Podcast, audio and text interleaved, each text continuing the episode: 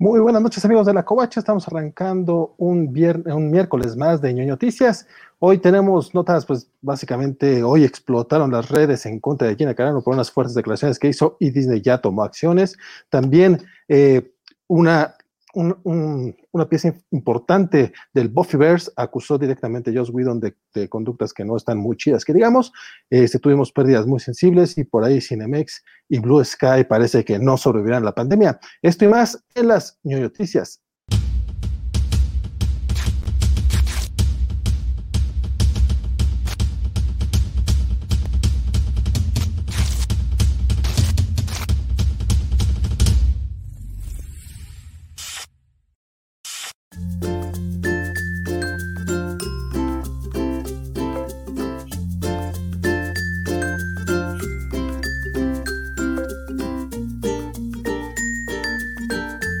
La covacha, mi nombre es Valentín García. Esta noche me acompañan en la distancia. Isaac de la Racha. Francisco Espinosa. ¿Qué tal muchachos? ¿Cómo están? Francisco, acompañándonos hoy por primera vez en las noticias y creo que es la primera vez. No me invitas, Gandaya. Pues es que ya, ya, ya, ya te invito mucho a WandaVision y al. Ya te la sabes. Ah, o sea, si a los viernes. ya no colaboro en ninguno, está bien. No, no, no.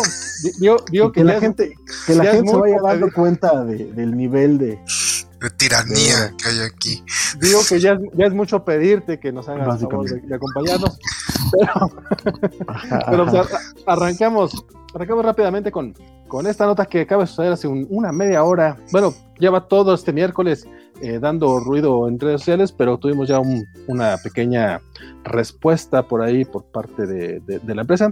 Eh, básicamente, la actriz Gina Carano, quien, eh, perdón, ¿cómo fue el rollo? ¿Cómo?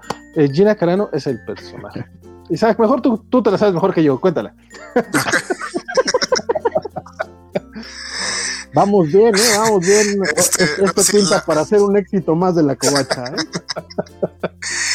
Sí, no, la, actriz es Gina, el nombre sí es Gina Carano. El nombre del personaje no lo recuerdo. Caradun, perdón. Caradun. Este, bueno, pues ella eh, nunca ha ocultado el hecho de que es como muy de derecha. Eh, o sea, si Ahí en Estados Unidos solo hay dos partidos, que es republicanos y demócratas. Este, en lugar de ser derecha e izquierda, es como que derecha y bien, bien a la derecha. Entonces, este, ella es muy, muy, muy, muy conservadora, derechista, republicana. Eh, y siempre lo, siempre lo ha como que expresado mucho. Ya tenía rato dando vueltas con declaraciones controversiales respecto a temas como Black, Black Lives Matter. Eh, este, eh, se me olvidó el término, pero bueno, hay cosas en contra de los transexuales, no tan así directo, pero como demeritándolos. Eh, transfobia, se le llama transfobia. Ah, transfobia, sí, se olvidaba, se olvidó esa palabra. Eh, el tema ese también es anti uso de cubrebocas. Eh, estuvo propagando temas estos de la conspiración de las últimas elecciones, entre otras cosas. Es como. entre, otras cosas. Sí, tiene una presencia en línea interesante, diría. Eh, bueno, total, el día de hoy eh, publicó un en su Instagram una imagen donde comentaba que es un trae, bastante texto, pero en resumidas cuentas compara el ser un conservador, un republicano, una persona de derecha actualmente en Estados Unidos con el ser un judío durante el holocausto en la Alemania nazi. Entonces, pues mucha gente le pareció que esto estaba un poco fuera de lugar, podríamos decir. Y se armó, este, se volvió trending topic el, el hashtag de Fire Gina Carano y eh, hay reportes de que eh, supuestamente ya la ya está fuera de, Lucasfilm, o sea, no ya no va a trabajar con ellos. Los reportes no están así completamente confirmados, vienen de fuentes más o menos serias, pero no, no hay nada así confirmado, o al menos no, no ha emitido Disney ni Lucasfilm eh, a través de sus cuentas oficiales ninguna declaración. Así es, justamente en este momento, cuando estamos comenzando, todavía no hay, lo que ya salió por ahí fue una, fueron las declaraciones de un insider de Disney, vamos, un, portavoz que le respondió a The Wrap directamente sobre, oye, pues, ¿qué onda? ¿Qué va a hacer con Gina Carano? Y lo que, lo que responden es, actualmente ya no está trabajando en Lucasfilm, porque pues, ahorita no hay ninguna producción en la que ella esté. digo, ese es el paréntesis, ¿no? Dicen, ella no está trabajando eh, y no hay planes para ellas a futuro, pero sí este, sus declaraciones en redes sociales nos parecieron aborrecibles y, pues así básicamente dijeron, pues se pasó bastante de lanza, que eh, se está sobreentendiendo que pues ya no la volveremos a ver. Esto acaba de pasar hace unos pocos momentos, como también hace unos pocos momentos el buen Gerson Obrajero se acaba de convertir en nuevo miembro de la covacha del canal de YouTube. Muchas gracias, mi buen Gerson. Este, bravo, bravo. Te, agradecemos mucho esta, este momento. Este, y pues sí, se puso medio tenso el asunto. La verdad es que Gina Carano, como bien mencionabas, ya tiene rato con este tipo de declaraciones, como que le estaba viendo a ver hasta dónde llegaba, y pues creo que ya vio que el límite de Disney tiene que ver con el holocausto. Básicamente puedes meterte con los judíos, con los intersexuales, pero no puedes meterte con, perdón, puedes meterte con los negros, con los intersexuales, pero no con los judíos. Esa, esa es la triste realidad de Hollywood. Entonces, eh, pero no, la verdad es que Gina Carano sí ha tenido como varias, ya tenía bastante tiempo que muchos fans de incluso ya habían pedido eh, alguna respuesta similar, ¿no? Desde las primeras declaraciones donde... Y eh, de nuevo, el término de transfobia es un poquito complicado, por ahí les voy a recomendar un, canal en YouTube que se llama Jessie Gender, que está muy, muy enfocado en Star Trek, pero tiene algunos videos de exploración, porque pues bueno, la chica que lo conduce es precisamente una chica transexual. Entonces se dedica mucho a, delucidar qué es lo que está pasando con, las declaraciones de, de, celebridades varias, este, entre ellas mi queridísimo William Shatner, y tiene un par de videos incluso bastante, bastante buenos donde es una clase magistral de por qué diablos este, J.K. Rowling está, pues básicamente está mirando fuera de la basílica. Entonces, este, eh, todo eso está, eh, está muy bien explicado ahí y eh, parte de lo que ella menciona acerca de las declaraciones de, de, Gina Carano es que ella lo único que hizo nada más fue como que pues no entendía qué onda con la este con este rollo de, de poner los pronombres en tu cuenta de Twitter, ¿no? Entonces ella pues burlando se puso algo así como pues, no entiendo qué onda y todos se le fueron encima y ella pues, reaccionó un poco a la defensa. Eh, pero aún así pues bueno ya había gente ahí, ¿no? Este, clamando por, por su cabeza, porque pues hay gente que les gusta clavar cabezas como Ewoks frente a las oficinas de Disney. Eh, y ahorita, pues bueno, esta sí ya fue el acabose, ¿no? O sea, la verdad es que creo que si hay algo que, por lo menos de la historia reciente, tienes que tener mucho cuidado, es el holocausto. Sí, eh, bueno, sí, pero el, el, bueno, el video que mencionas de esta chica Jessie Gender, eh, lo, ese era, es, fue cuando hizo las, eh, este como chiste broma de, de, la transfobia, este, sí estuvo como muy en el aire, eh, me parece que lo que ella dijo eh, no ameritaba que la despidieran ni nada, es como... Eh, no entiendo el tema, tal vez no debió haber publicado, pero de ahí le siguió, porque eh, todo el tema del Black Lives, Black Lives Matter, de las este, conspiraciones, de todo, eh, sí la ha estado empujando mucho. También es importante entender como mexicanos que la, la, situación política ya es muy diferente. aunque allá sí, sobre todo si eres muy, muy de ultraderecha, solo ves dos colores, que son los, o sea, los de ultraderecha y los depravados progresistas. Como que sí, sí es una, un, esquema eh, pues diferente. no, sé, no, sé, no, sé, exactamente en qué México has estado viviendo los últimos tres años, carnal, pero aquí no estamos muy, muy distintos, ¿eh? O sea, si, si entras cualquier día a Twitter, este Ah, no tengo Twitter. Dos de las cuentas que yo subo. Ah, mira, es que ahí está la falsedad, fíjate. O sea, sí muy entrado de Estados Unidos, pero de México no, muchacho. Eh, una cuenta de Twitter y vea usted en qué nivel nos le estamos gastando de este lado del charco.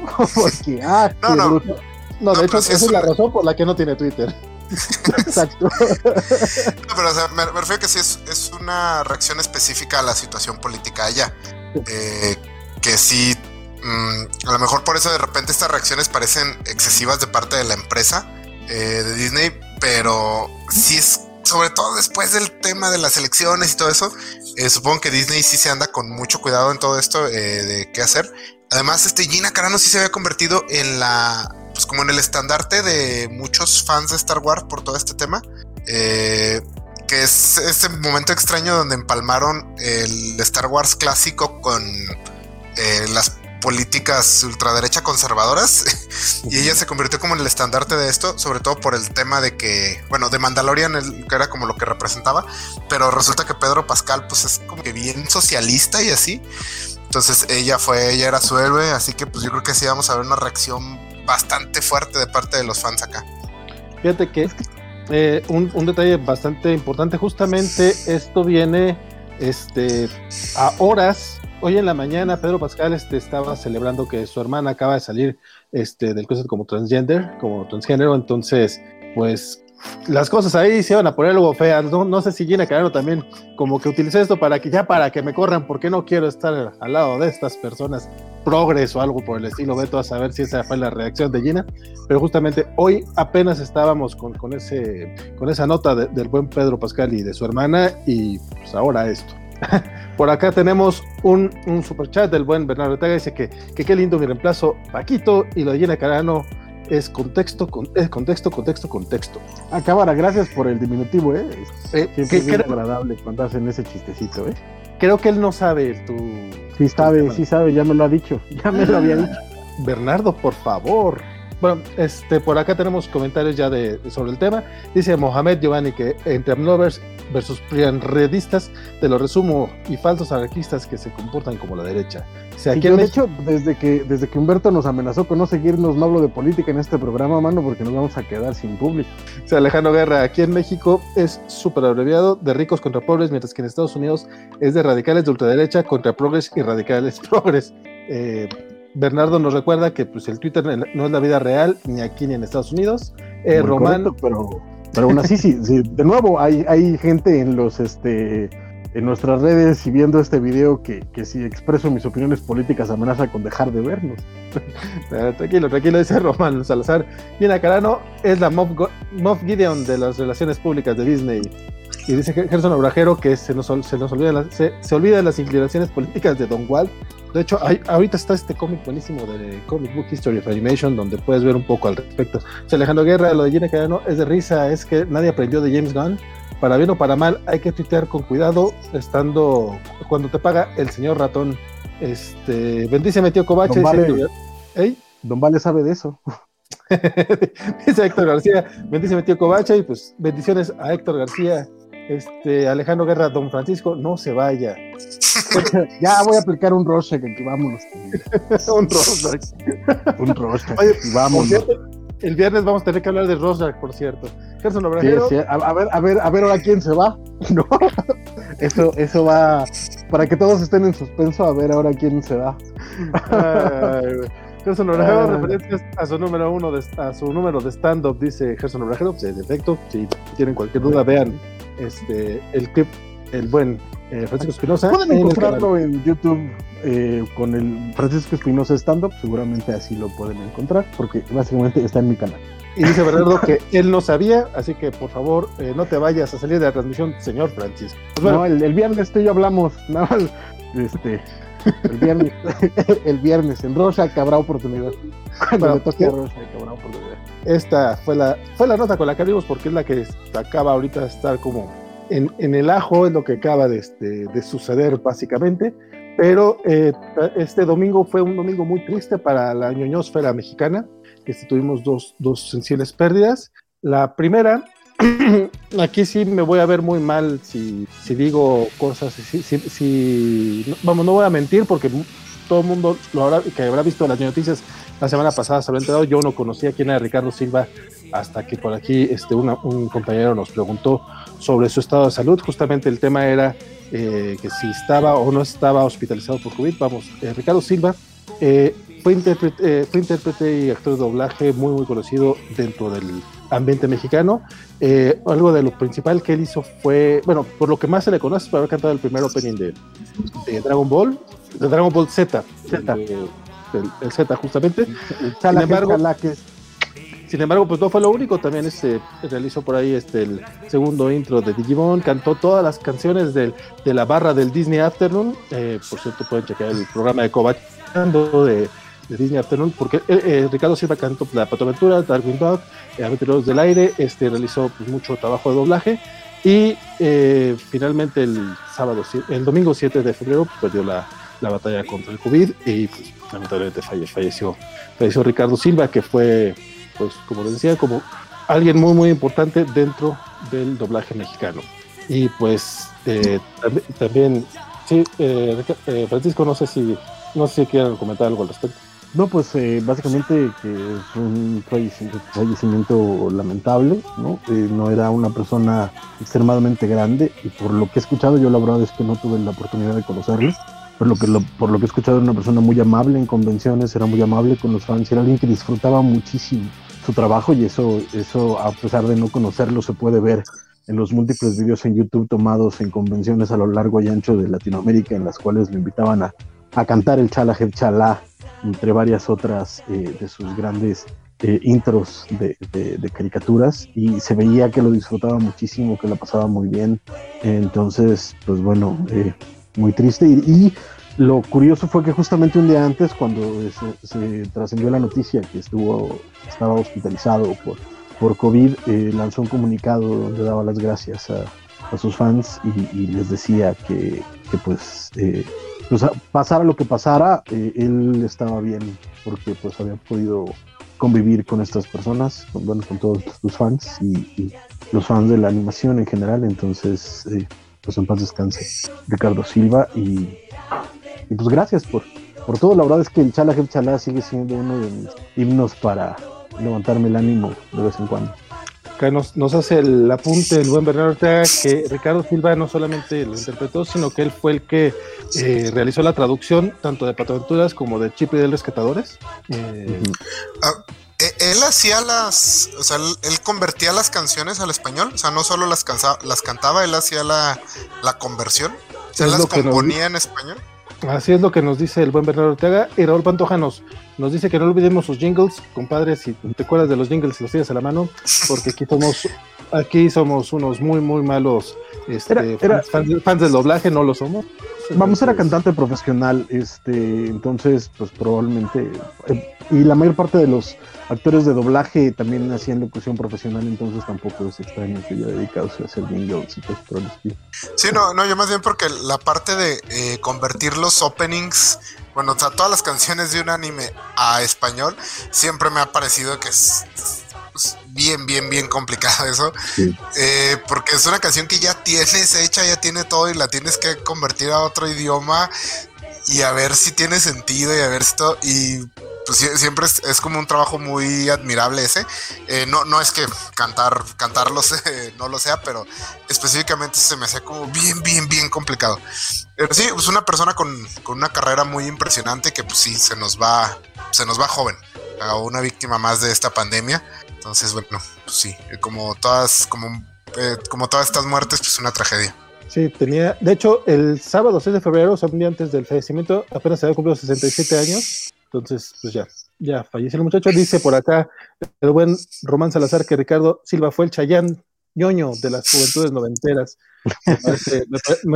después, es una, es una justa comparación, me parece. Sí, también, también lo, lo, creo. Y el sueldo Galde dice 5, 6, 8, 7, 2, 2. Instituto ¿Por qué te estás apareciendo en la... Perdón, no, no, sé cantarla, pero parecer era el, Instituto Nacional del Consumidor, fue uno de los jingles. Bueno. ¿Por qué, te, eh, estabas, ¿por qué te estás apareciendo como fantasma en la foto de, de Ricardo Silva, Don ¿Me parezco como fantasma? Sí, mira, mira, mira. Ay, ay. Eh, eh, ok. Eh, bueno, el, perdón. El otro, el otro, ah. el otro padecimiento sensible de este domingo eh, fue el, eh, el artista, creador y de Oscar González Loyo, que aquí voy a dejar que el buen Francisco Espinosa hable un poco más porque él sí lo conocía, no, no como uno que nada más lo conocía así de, bueno, lo tuvimos una vez en la covacha, de hecho gracias al buen Francisco que se invitó, este, pero yo, yo realmente no lo trataba, seguramente él no, no me ubicaba a mí, pero Francisco tú sí estuviste mucho más cercano a Oscar González. Sí, eh, buen programa, por cierto, si lo buscan en, YouTube, no, en Facebook. Creo, que, creo que solo está en Facebook, habrá que rescatarlo. Facebook, debe estar ahí. Este, pues eso, el domingo falleció eh, Oscar González Loyo, el creador de Carmatron, director general de Kaboom Studios, etcétera, y ahí este, nada más una nota personal, si me, si me quiebro, pues aguántenme tantito, ¿no? Este pues eso, Oscar empezó una carrera de, como dibujante de cómics muy, eh, muy joven. Él era, como muchos sabrán, era hijo de Oscar González Guerrero, también otra leyenda que pasó hace no mucho tiempo y otra persona de mis particulares cariños. Em, él era, su papá era editor de cómics y él desde muy chavito estuvo rodeado de gente de, la industria, entonces pues se dedicó a dibujar desde muy pequeño y sus primeras chambas se las empezaron a dar eh, pues a los 15 años, 14 años, eh, empezó a publicar eh, en el Capulinita, en Cepillín, en varios de los historietas por ahí de los 70. Y en los 80 le llega la oportunidad de hacer un título que lo, digamos que catapulta su estilo y que hace que todos lo podamos reconocer fácilmente, que fue hacer el cómic de Parchís, que en ese momento era la banda infantil eh, de moda en México. Entonces, al hacer el cómic, pues lo, lo puso en una posición de, de, nuevo, de reconocer su trabajo. Y unos años después lanza su cómic de Carmatrón y los Transformables, eh, que fue con el que estuvo más de 200 números eh, semanales, hay no más para el gasto, en, en puestos de periódicos en el país. Mm, y gracias a él, eh, pues bueno, una generación de cómics eh, fueron, fuimos los que empezamos a, encontrar eh, la idea del cómic, porque además Oscar tenía esta peculiaridad en su cómic de que no solo hacía el cómic, sino que nos hacía sentir que él nos estaba hablando personalmente. Y durante el tiempo que estaba haciendo Carmatrón, de pronto llegó a hacer algunas cosas para Estados Unidos, algún freelance en algún cómic, pero sobre todo portadas para VHS de animes clásicos como Simba o eh, Astro Boy, por supuesto, y, Speed Racer, que en México se llamó eh, Meteoro. Meteoro, exactamente. Es que sí lo tenía, nada más me estaba atorando. Este, yo sé, yo sé, yo sé.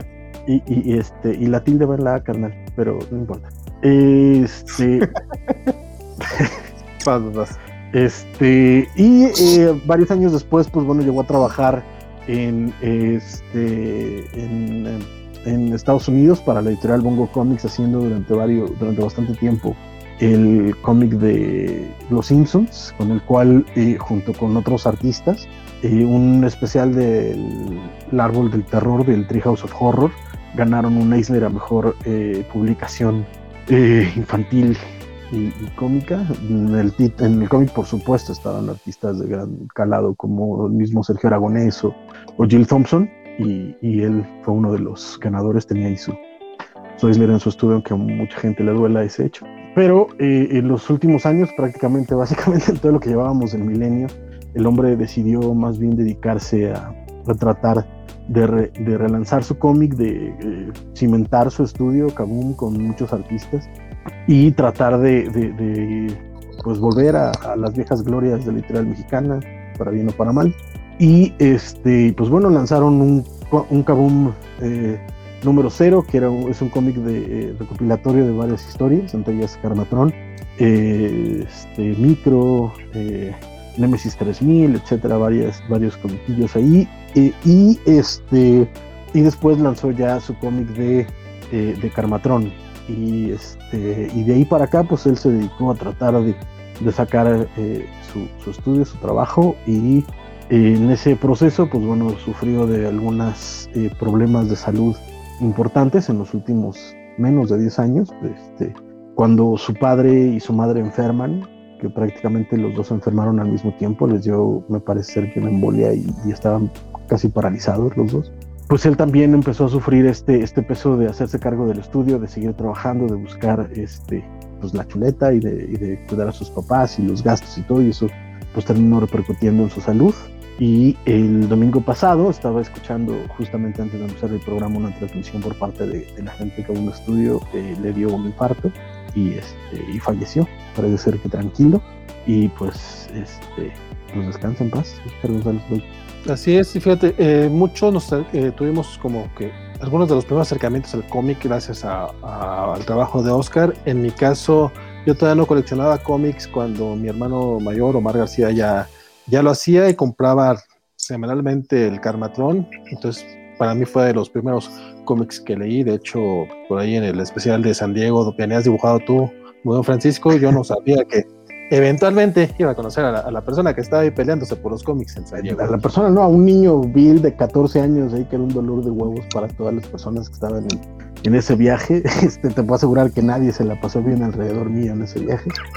Este, pero este, pero muchas gracias a, Oscar por, por ese, ese momentito. Además, tengo esta hay, hay, como muchas cosas eh, que se pueden decir alrededor de Oscar y que tal vez en algún momento podría eh, dedicar tiempo a, a, estupideces de ese estilo, pero yo me quedo con, con esta imagen de Oscar.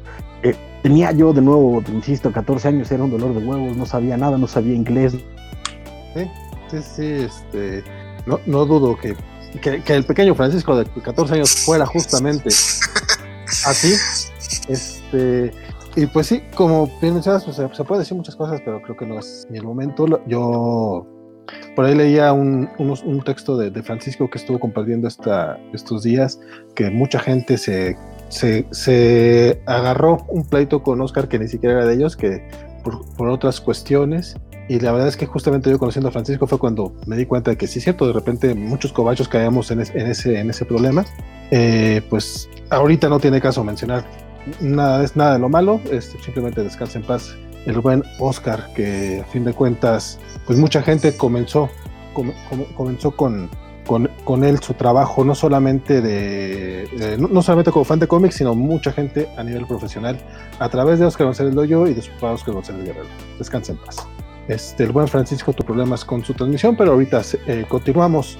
Ahorita, ahorita se nos une nuevamente para, para seguir con esta, con esta platiquilla. En otra noticia, eh, tenemos el. Dije otra noticia. Perdón, ustedes. Eh, ya se, ya se conectó. Francisco, no sé si quieres dar unos últimos. Ya me veo bien, ya, ya me, me, estoy moviendo, no me estoy trabando, todo va. Así es. Todo bien. Este, el maldito wifi aquí es una cosa espectacular. No, pues nada, este, les contaba eso, que, que, pues de nuevo si el de 44 años no es alguien agradable con quien convivir, el de 14 años era menos, pero eh, Oscar eh, me, me, acompañó en, eh, eh, bueno, más bien yo estuve en este séquito que fue a San Diego y un día Oscar nos había mostrado alguna vez un libro de sketches, una, este, de, déjenme, si me dan...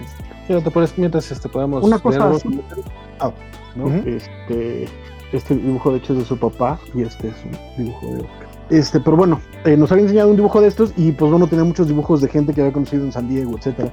Y en ese viaje, este, yo le había comentado que, que, me hubiera gustado tener uno de esos para la convención. Y un día eh, llegó y me regaló uno, este, eh, así de toma, y en él venía un dibujo donde aparecíamos él y yo. Este, lamentablemente con el paso de los años ese, ese libro alguien me lo robó y tuve que comprarme otro, pero era muy parecido a este. Pero es eso, o sea, Oscar de pronto tenía esa maña de, darse a sí mismo de formas eh, brutales. Él eh, se dedicaba a que la gente aprendiera, a que la gente a, compartiera esta pasión que él tenía por el cómic, que es algo que él y su papá me inculcaron a mí particularmente. Entonces, es alguien totalmente desprendido de sí mismo, entonces esa parte es la que yo quiero como que la gente recuerde acerca de, de Oscar González Loyo. Y el buen Roberto Murillo del PIB nos recuerda que Francisco, eh, que, que, ven, eh, que, mencionaste que hizo Utopía, donde trajo a grandes autores con, eh, amigos suyos, como Stan Sakai y Sergio Aragonés.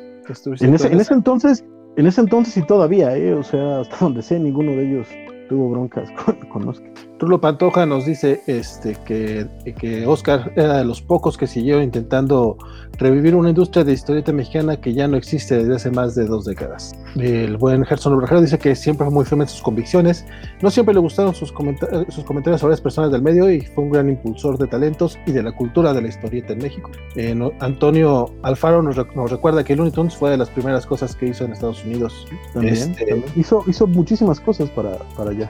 Rodrigo Díaz nos dice que él no entiende bien por qué había tanta polémica alrededor de Oscar, pero hay que reconocer que fue muy importante para la industria en México y así se le recordará. Porque hay gente muy hija de puta, básicamente. Nos dice nuestros amigos del sector cómic que descansen en paz. Oscar dice que siempre recuerda mucho, aparte de Carmatrón, a El Guardián. Y por acá nos dice nada más que su Jiva y su Robbie, mucho amor. Y Gerson nos recuerda que sí, que escribiste un par de hilos este, en los que básicamente resumes mucho de tu experiencia cuando conociste a Oscar. Entonces, sí, este, sigan a Francisco, está como Black Paco 05, tiene un par de hilos muy, muy interesantes al respecto. O en es... Facebook también, si quieren, mándenme solicitudes, porque eso no lo pongo en el, en el stand-up porque está muy deprimente para que tengan uno, lo de un güey que dice que hace stand Pero en el personal están, si quieren leerlos, manden con todo. Pero sí, o sea, para mí, para mí la pérdida de Oscar es, es como eh, complicada, es alguien a quien quise mucho, quien quiero mucho, y que mucha la quien soy hoy, lo que ustedes han visto en este en este espacio en el cual Valentín a veces me da chance de estar.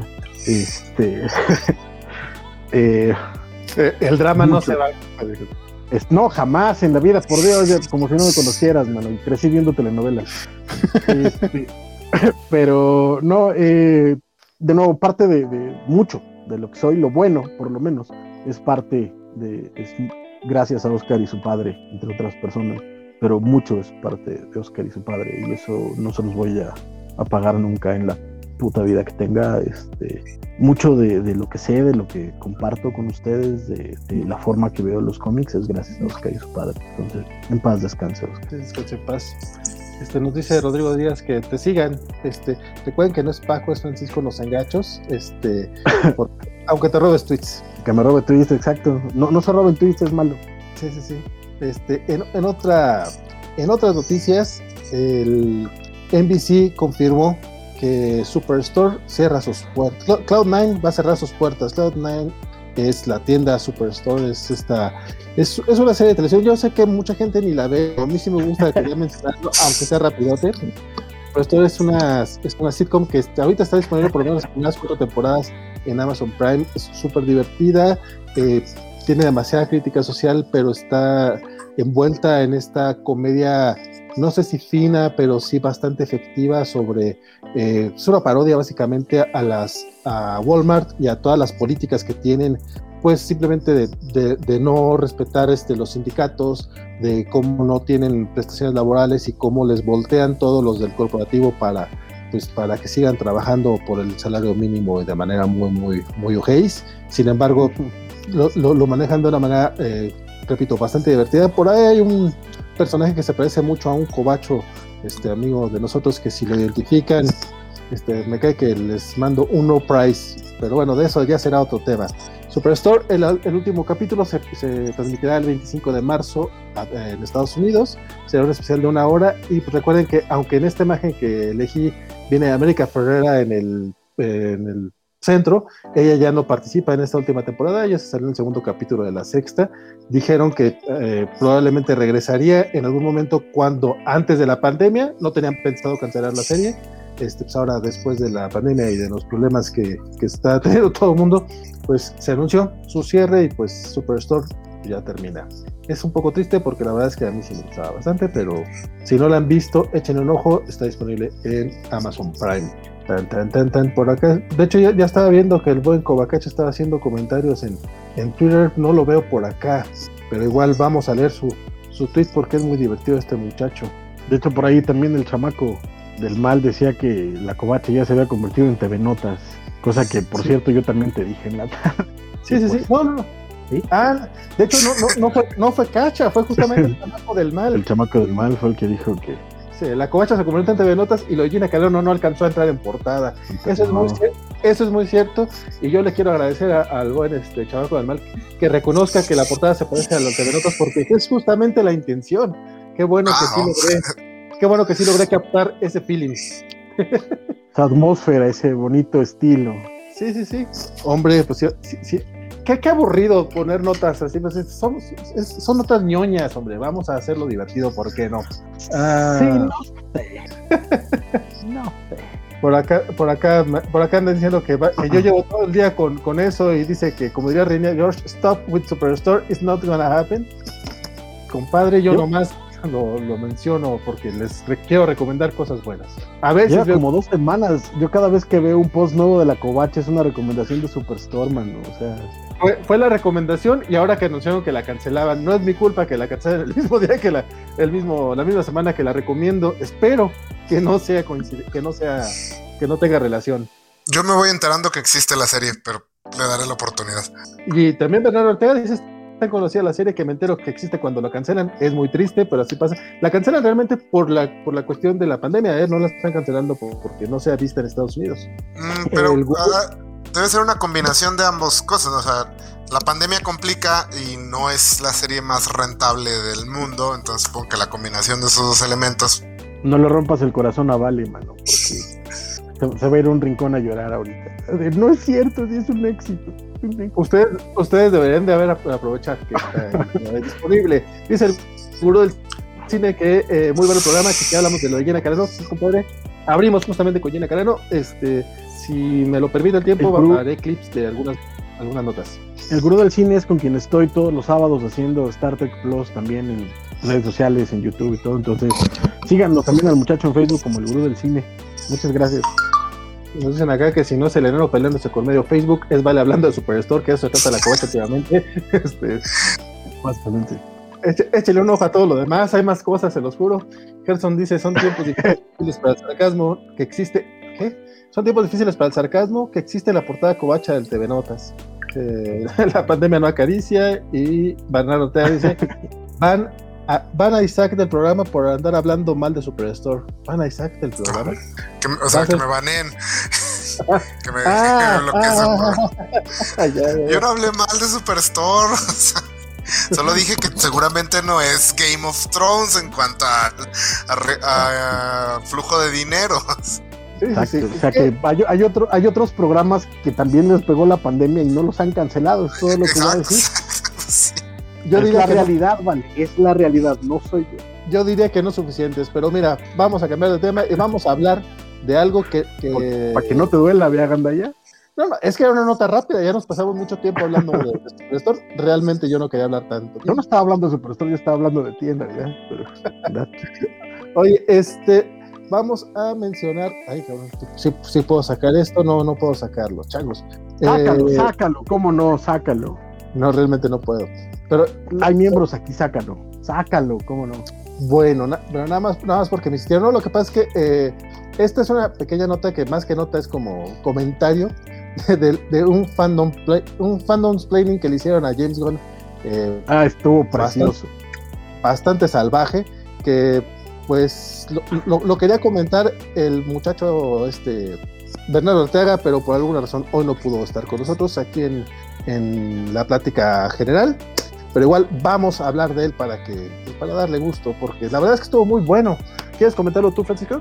Está, estuvo precioso porque eh, básicamente si lo, si lo, si lo ha- ha- ha- haces más grande, porque eh, James Gunn comenta acerca de procesos que están pasando eh, acerca de, eh, de Disney y de cómo se hacen las películas, porque pues hay mucha gente que está diciendo que básicamente Disney es la que decide, o bueno, Kevin Feige o Disney Studios, Marvel Studios es quien decide qué va a pasar en las, en las películas de, de Marvel y James Gunn entra a decir simplemente eh, que no, que en realidad el, el director tiene muchísima área de oportunidad, que se trabaja en conjunto, pero que básicamente la película es la película del director y no es solo del estudio, ¿no? Y entonces alguien ahí le pone como, como respuesta, Disney contrata directores nuevos o desconocidos para, eh, para que han hecho uno- unos cuantos películas para, este, para que firmen las películas, pero en realidad las películas las hace el estudio y ellos no tienen ningún control sobre, los directores no tienen control sobre las películas. De hecho, apenas dirigen, eh, porque el, el crew es básicamente el mismo, como si fuera un show de televisión, ¿no? Y entonces, obviamente, mi queridísimo eh, James Gunn le contesta a John Schlauser, eh, gracias por explicarme cómo se hacen películas en las que yo trabajé y tú no tuviste absolutamente nada que ver, Carl.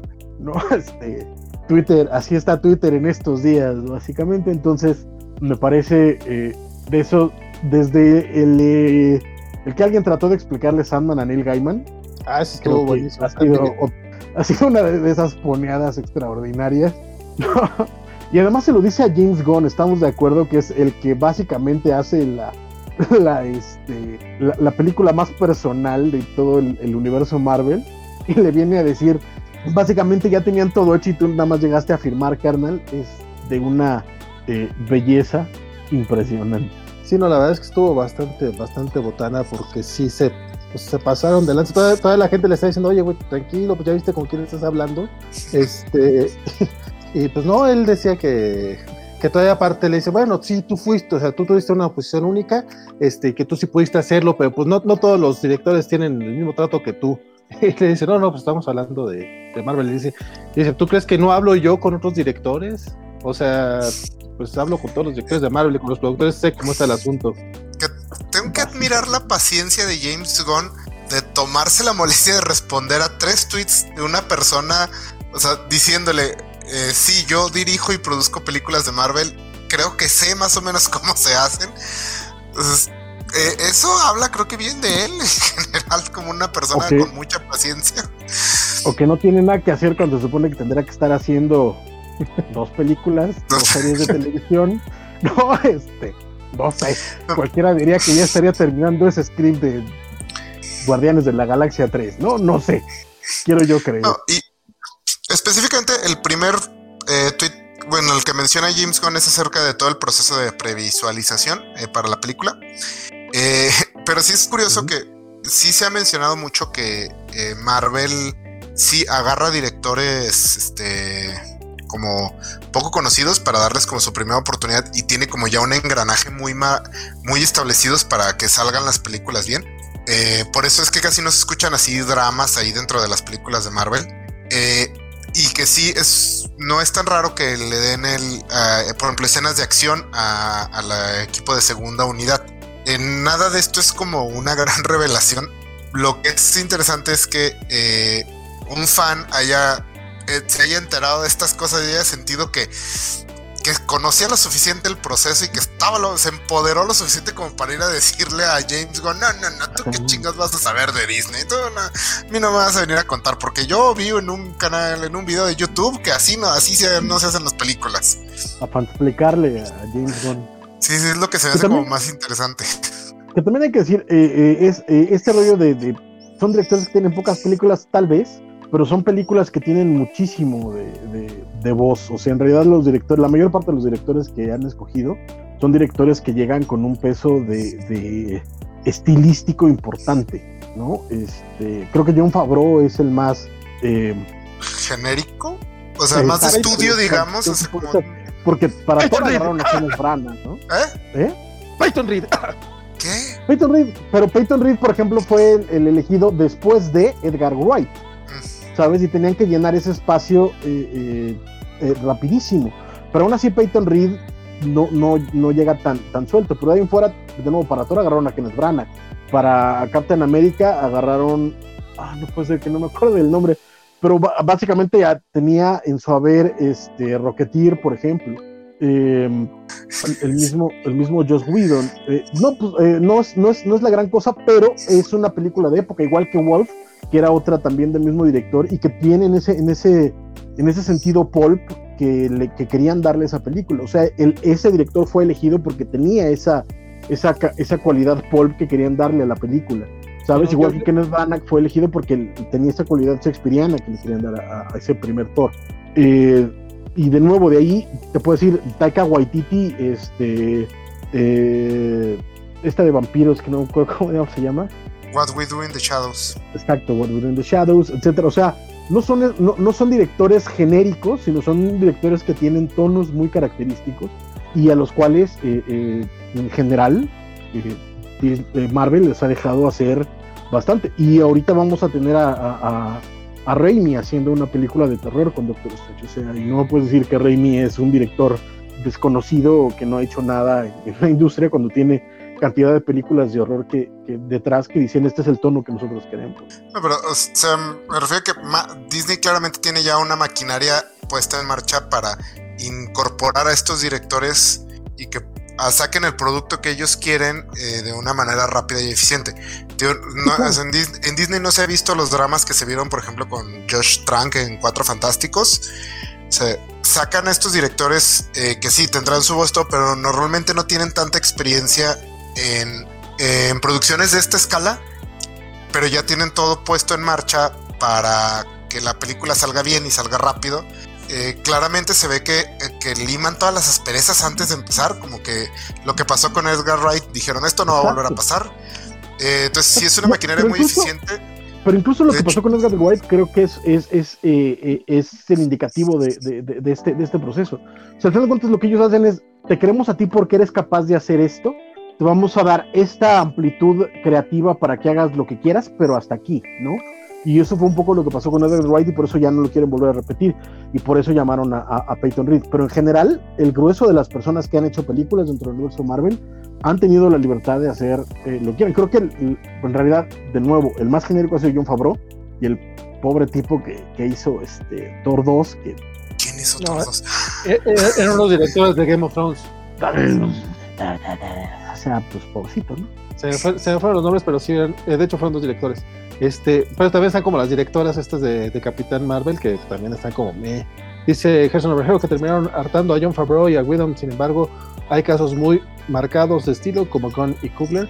Este, yo la verdad sí creo que sobre todo en la fase 2 eh, se fueron muy a la segura y trataron de mantener, aunque, aunque tuvieran algunos nombres como los rusos, por ejemplo, venían de dirigir Community, tampoco es que tuvieran una gran trayectoria. Eh, a Shane Black no lo dejaron trabajar tanto y aún así sí es una película.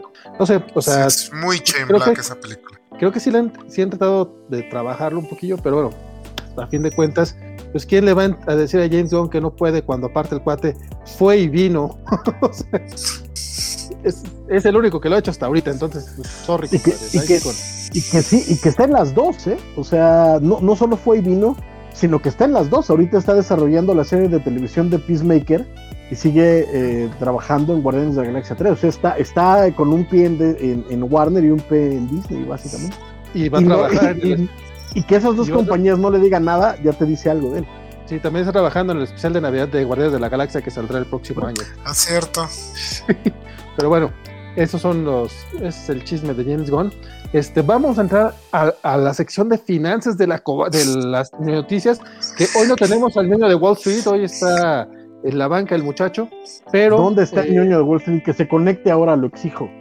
necesitamos esa claridad de, finanzas, de economía.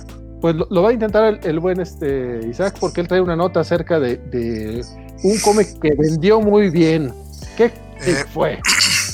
Bueno, eh, aquí no hay tanta finanza, no es, no, no, no voy a precisamente explicar cómo se mueve la bolsa. Eh, pero bueno, eh, resulta que el, el cómic este de Berserk, Berserk, que es de Boom Studios y que tiene el peso de Keanu Reeves detrás. Resulta que es un cómic ideado por Keanu Reeves.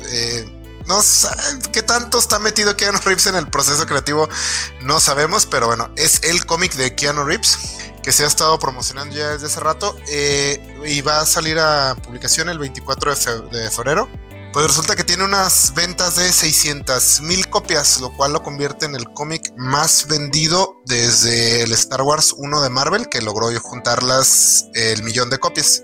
Entonces es un exitazo así brutal. Eh, es hecho el cómic más vendido en la historia de Boom Studios. Y pues está arrasando, está arrasando este señor. Esto lo coloca pues por encima de Batman's mega eventos, Death Metal, Guerra Secreta, lo que sea. Entonces es una historia de éxito básicamente y este también una historia de éxito para el equipo creativo, eh, que es el escritor Matt Kind y el dibujante Ron Garney. Ah, cabrón. Sí, entonces eh, este no es la. Eh, sí, es algo curioso el caso porque no es la primera vez que tenemos a un famoso lanzando un cómic. Ya ha habido varios casos y normalmente pasan sin, sin pena ni gloria. Son cómics completamente olvidables. Eh, fuera de su calidad nadie los pela y normalmente son de mala calidad. Suelen ser básicamente pues proyectos de vanidad de los, de los famosos. miniseries así. En este caso, no sé qué tanto Keanu Reeves está metido en el, en el proyecto, eh, que tanto son los editores de Boom, pero ciertamente lograron armar un equipo creativo de primer nivel. Matt Kind es un escritor bastante bueno y uno de los creadores más interesantes trabajando actualmente en cómic. Y Ron Garney, pues es un, es un dibujante de bastante trayectoria que ha dibujado Wolverine, ha dibujado Capitán América. no, no es para nada, no es para nada un equipo creativo eh, desconocido, despreciable. De hecho, para sería un equipo creativo que aún si no tuviera para nada el nombre de Keanu Reeves, seguramente yo habría comprado este cómic. Entonces, al menos eh, creo que tenemos una gran posibilidad de que este sea el, cómic hecho por famosos, que aparte es un muy buen cómic. Pues todavía no sale el cómic, ¿no? El cómic sale oficialmente. No, sale el 24 de febrero. Bueno, pues, por ahí de finales de mes, Thanos. Ah, sí, que te refieres a que sí, en efecto, todavía no salía. Perdón. Este, pues el. Ay, mira, qué burros. juraba que estaba la, la portada del de, cómic. Uh, bueno, eh, ya veremos, a ver qué tal. Ya lo platicaremos en los cómics de la semana cuando salga en un par de semanitas, a ver qué tal está el cómic. Pero no, yo no, yo desconocía el, el equipo creativo, que, que, suena bastante, bastante interesante. De hecho, de Matt King han, estado saliendo buenos cómics últimamente. Platicamos de uno justo, bueno, Francisco y Bernardo platicaron uno el pasado viernes. Este de Case de dos, dos de Matt King, ¿cuáles fueron? Bueno, las últimas semanas, la semana antepasada fue este de dibujo super indie, también en Dark Horse, y la semana pasada fue el Field Case. Sí, Matt King es uno de los escritores más interesantes trabajando actualmente, creo.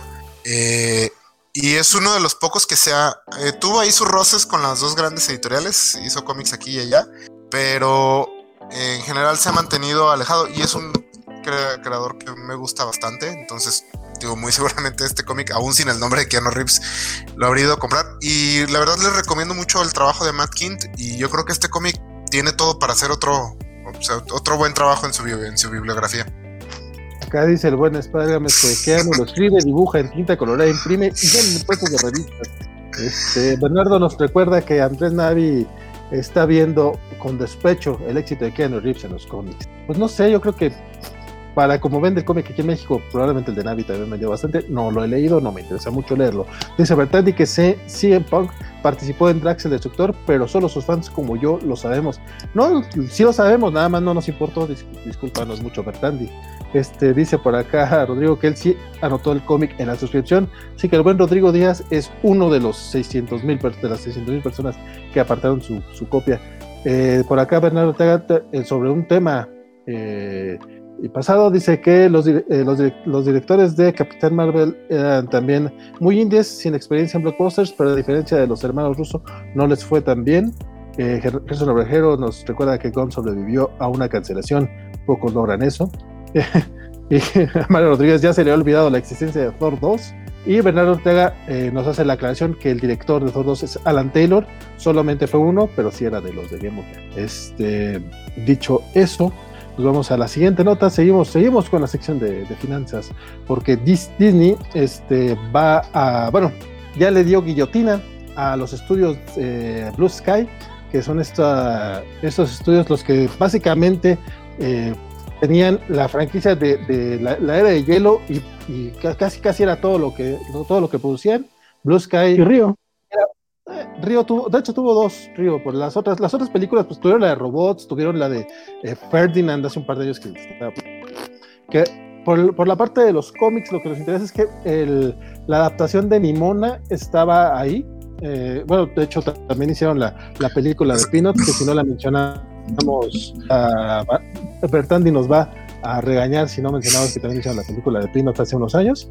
Eh, pero lo, que decía, el, estaban en producción actualmente la, película, la adaptación de Nimona, del cómic este bestseller y todo el rollo. Eh, tenían ya 10 meses de producción, la película estaba prevista para estrenarse a, el próximo año y pues toma chango tu banana, este, la pandemia dijo, ¿sabes qué? No, no se va a armar y eh, desmantelan todo, ya la, la producción de Mora ya paró, pues parece que va a estar, ya la, película está cancelada y la gente que está trabajando en los animadores y todo eso, no tienen todavía como muy claro si los van a, algunos los van a rescatar para los otros estudios de animación de Disney o si ya, ya fue todo eso. La verdad es que pues cualquier, cualquier tema que esté relacionado con, pues, con despidos y con cierres de empresas, pues está, cañón. La verdad es que eh, Mendigo Peje, que ve, nada más lo que está provocando, todos, todos los errores que está cometiendo, ve lo que está sucediendo allá en Estados Unidos. La verdad es que ¿Cuántos más Peje? ¿Cuántos más? No, no tiene saciadera la, el, odio de este 4T. Perdón. La es la ola 4T la ola 4T. La verdad es que últimamente sí tengo mis comentarios al respecto, pero ya después, después seguimos. Porque, ay, pinche peje, pero, pero eh, perdón, este, Isaac, dejemos la política de lado y coméntanos. Bueno, este primero hay que aclarar, se te olvidó mencionar que es la nominada al Oscar Ferdinand, ¿eh? Estuvo nominada al Oscar. O sea, es importante se pasaron de lanza con eso, pero bueno, es otro tema. Che, Oscar a mejor película animada, no vale madre. Este, Pero bueno, este, como dices, invariablemente la calidad del estudio, que es cuestionable, dejémoslo ahí, es una tragedia porque se, estima que están en peligro más de 400 empleos en este, en este corte. Eh, Disney ha sido una de las empresas que ha estado despidiendo, pero a lo desgraciado, eh, son excelentes en relaciones públicas Disney, entonces por eso como que no hace, luego no hace tanto ruido porque despiden y luego al mismo día anuncian las nuevas series de Star Wars y cosas así. Pero entre los parques y este tipo de cosas, este, Disney ha estado dejando ir a mucha, mucha, mucha gente. Eh, pues una tragedia para todas estas personas y todas sus familias. Entonces pues, habrá que ver qué, qué pase. Ojalá rescaten alguna, a alguien de ahí, porque estoy seguro que ahí había muchas personas talentosas y muchas personas que pues, estaban empezando y esperando de ahí poder hacer carrera en general puedes decir eh, algo de, sobre todo de las 20.000 secuelas de Ice Age que pues sí tienen sus broncas, ¿no? Pero por ejemplo, la primera de Río no es nada mala, y la de Peanuts tampoco es más nada mala. Eh, si no estoy mal, ellos también hicieron esta que se llama Epic, que poca gente vio lamentablemente, pero que ahorita pueden verla en, en Disney Plus y que es una excelente película de aventuras, muy bien hecha, muy bien animada, muy bien narrada y que la última que se aventaron, que fue precisamente esta con Will Smith y, Tom Holland, de donde un espía se convierte en paloma, la verdad es que está muy bien hecha también, está muy bien narrada. Eh, entonces, eh, de nuevo, pues tienen momentos eh, bastante buenos. tal vez, insisto, el problema fue tratar de exprimir una franquicia que no daba para mucho como era Ice Age, hasta el cansancio. Pero de nuevo hay cosas que, que, que tenían lo suyito y tal vez esta de Nimona iba como a hacer esa, esa, esa sorpresa, sobre todo porque, bueno, el cómic era, eh, es bastante bueno, entonces lamentablemente nos quedaremos con la duda. Así es. Pues Blue Sky ya tenía eh, más de 30 años trabajando, este, uno de los primeros trabajos importantes que hizo, importantes por así así decirlo este, fue este, los insectos animados que aparecieron en la película este de MTV de Joe's Apartment de los 90, que realmente no es como muy importante, pero es cuando eh, Fox compra la, a la empresa y después también trabajaron en, algunos este, efectos especiales, pues para Alien Resurrection, para Titanic, incluso para Star Trek Insurrection y para Fight Club. Entonces vamos, o sea, aparte del rollo animado, que es donde lo podemos conocer, también tenían como su, su historia por el lado de efectos especiales y como mencionaba Isaac, pues una tristeza también la parte laboral, todos los despidos que, que, se, que se dejan venir después de esto, pues Blue Sky, víctima más de la pandemia. Y hablando de, víctimas de la pandemia, este Cinemex va, este, ya no lo ha anunciado oficialmente, pero ya, ya como, dicen por ahí, ya trascendió eh, que va a cerrar este, muchas, muchas sucursales eh, en todo el país. Eh, por ejemplo, acá, acá en Durán York, este, ya es un hecho que la, sucursal más importante, vamos, la, eh, la, de Paseo Durango ya va a cerrar sus puertas, que tiene ya más de 10 años acá en México, si no, digo acá en Durango, sino es que, no, 10 años es poco, la verdad, va a tener como 20 años esa, ese cine, eh, y pues, pues eso es bastante, nuevamente es bastante triste el, el tema, por, por, todo lo que acarrea. Eh, estoy buscando una, una, imagen, disculpen ustedes, eh, no sé si quieran mencionarlo. Eh, ya, de hecho, ya, ya hice por ahí un video el fin de semana eh, platicando acerca, acerca de este chisme. La, la, plaza que más va a sufrir es la de Puebla, que es así, ahí van a cerrar todo, todo, todas las todas las todas las sucursales.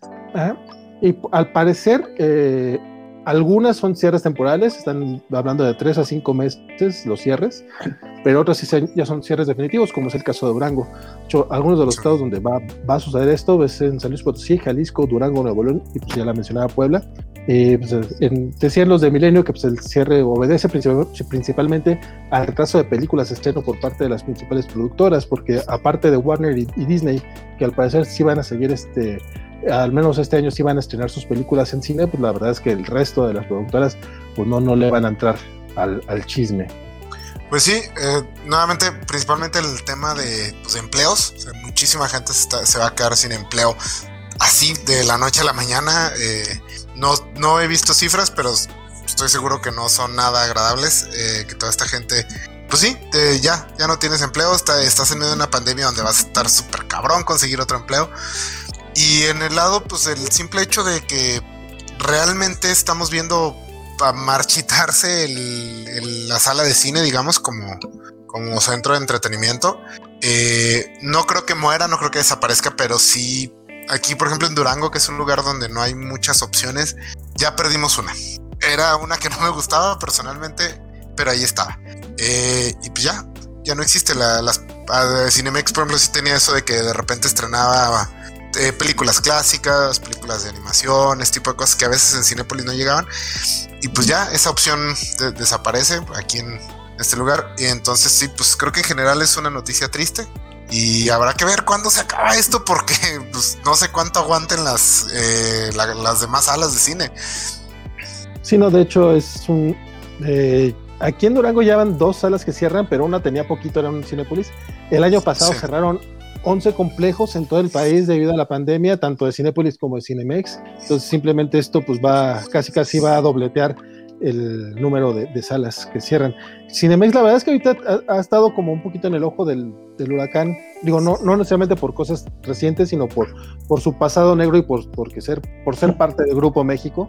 Eh, han estado, eh, Cinemex ha, sido la cadena de cines aquí en México eh, que ha le ha dado cabida a muchas películas este, pues, transfóbicas, homofóbicas y pro vida este, bastante marcadas. Eh, entonces hay gente que está celebrando eh, el cierre, mm, sin mencionar pues todos los despapalles que, eh, que tiene Grupo México con las mineras y, las responsabilidades que tienen por muchos crímenes ecológicos, que de los cuales no se han hecho responsables, pero pues sí, todo eso es bastante grave, pero pues el lado que nos atañe aquí en el lado Covachos, pues son las salas de cine y pues y los empleos que se pierden, que también está muy muy feo, dice Rodrigo Díaz, que la nota de Cinemex le pega fuerte porque él va, él iba a Cinépolis, pero perder una cadena de cines es muy triste, sobre todo por la gente que se, se queda sin empleo. Nos menciona el PIP Roberto Murillo que en Tlaxcala solo cerrarán un Cinemex. Oh, esperen, solo hay uno. Eh, que, que, que, sí, eh, acá en Durango tenemos dos, entonces parece que el de Portal todavía sigue pero ya veremos. Gerson Obrajero nos menciona que siempre eh, le quedaba cerca un Cinemex más que un Cinépolis. Es que sí, en la Ciudad de México, sobre todo en el centro, eh, Cinemex rulea en cuanto a cantidad de salas. Sea una desgracia para la gente que pierde su empleo por ello. Ojalá regresen las salas de cine después de esta crisis sanitaria. Y Bernardo nos recuerda que el AMC en Estados Unidos casi se va a la bancarrota. Si no fuera por Reddit, Cinemex no tuvo tanta suerte. Eh, bueno, también AMC la está pasando muy, muy grave. Lo cierto también es que los dueños de Cinemex tienen lana para salvarlo si quisieran. Es que un poco ha sido, ha sido el problema. O sea, para empezar, eh, creo que en general la cadena de cines a nivel nacional es Cinépolis, es la que tiene más cadenas, eh, más, más salas a lo largo y ancho del país. Cinemex trató de hacer esta expansión, como bien mencionas, creo que en los últimos 10 años, en realidad. Yo antes de eso no recuerdo que hubiera tantas salas en el interior, me imagino que sí había, pero no eran tantas. usualmente lo que encontrabas en el interior era Cinépolis. Y segundo, el problema que ha tenido también en los últimos años ha sido el, problema de que su calidad ha bajado brutalmente. O sea, tanto en las salas como en la proyección, como, bueno, ya ni hablemos de dulcería y, y en general. O sea, la verdad es que a nivel competitivo se dejó caer, o sea, tiró la toalla dejaron de invertir, dejaron de moverse, dejaron de, tratar de encontrar ese mercado, mientras que Cinepolis empezó a ponerse durísimo las pilas y pasó de ser esta, este multiplex pitero a volverse la, opción de, salas de cine y Cinemex lamentablemente no, no hizo, no puso la misma cantidad de esfuerzo y de hecho por el contrario no lo, no lo mantuvo. Y la otra parte, como mencionas, por ahí hay quien menciona que, la pérdida de estas salas de cine significa una pérdida eh, económica para el país de arriba de los 300 mil pesos, 300 mil millones de pesos, lo cual es lamentable porque este, pues todos sabemos que Germán Larrea está a punto de perder su casa y está pidiendo limón en la calle porque el pobre hombre este, ya, no, ya no sale, ya no le alcanza para la quincena, ¿no? Y pues sus pobres hijos están muriendo de hambre. Entonces, pues bueno, es lamentable que tenga que despedir a miles de empleados para que él pueda este, pues, pagar la colegiatura de sus niños, ¿no? Entonces, este...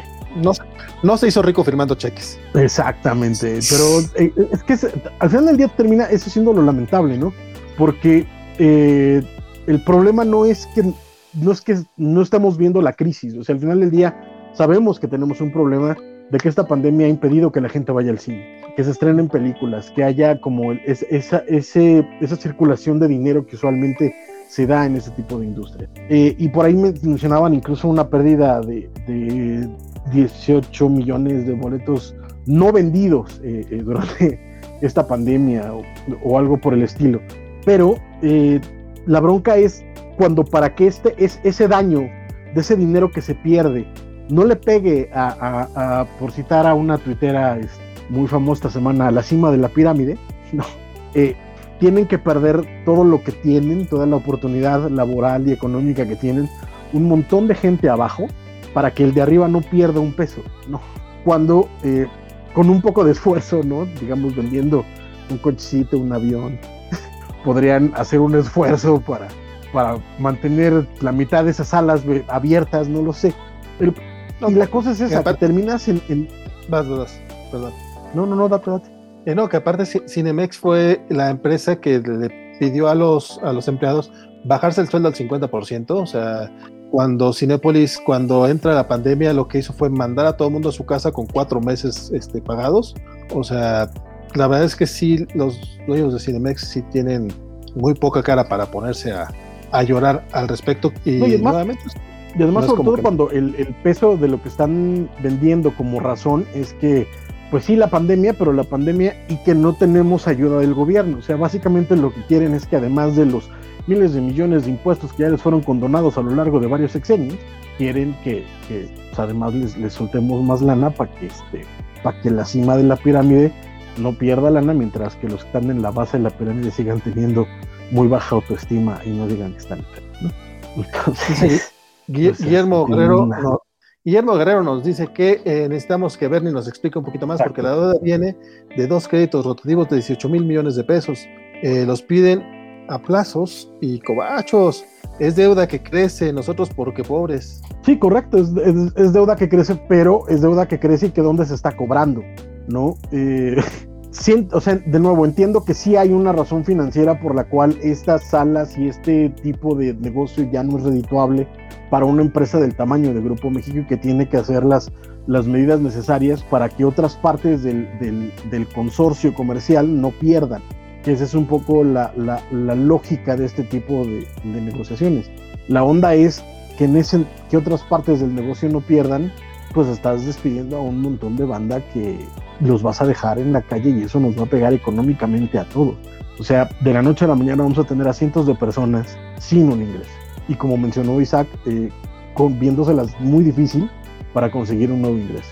Sí, no, es, parte, de, es parte de la crisis que, sí, sí. que, pues sí, que, nos, que nos cae, que, seguirá y que nuevamente acabamos de ver el tema de Blue Sky en Estados Unidos, es algo que está pasando en todas partes del mundo y pues está canijo que, que quieran que, que se rescate a todo el mundo. Pero bueno. Y perdón, lo que eh, viene, mañana, mañana ya está anunciada una, igual no, no es muy ñoño, aunque a mí me lo parece, ya está anunciada una conferencia de prensa de los productores de teatro en México, entonces, eh, para anunciar qué es lo que está pasando, porque el cine tuvo la oportunidad de abrirse a nivel limitado eh, unos cuantos meses el año pasado, pero el teatro no, el teatro ha estado cerrado desde que inició la pandemia hasta ahora.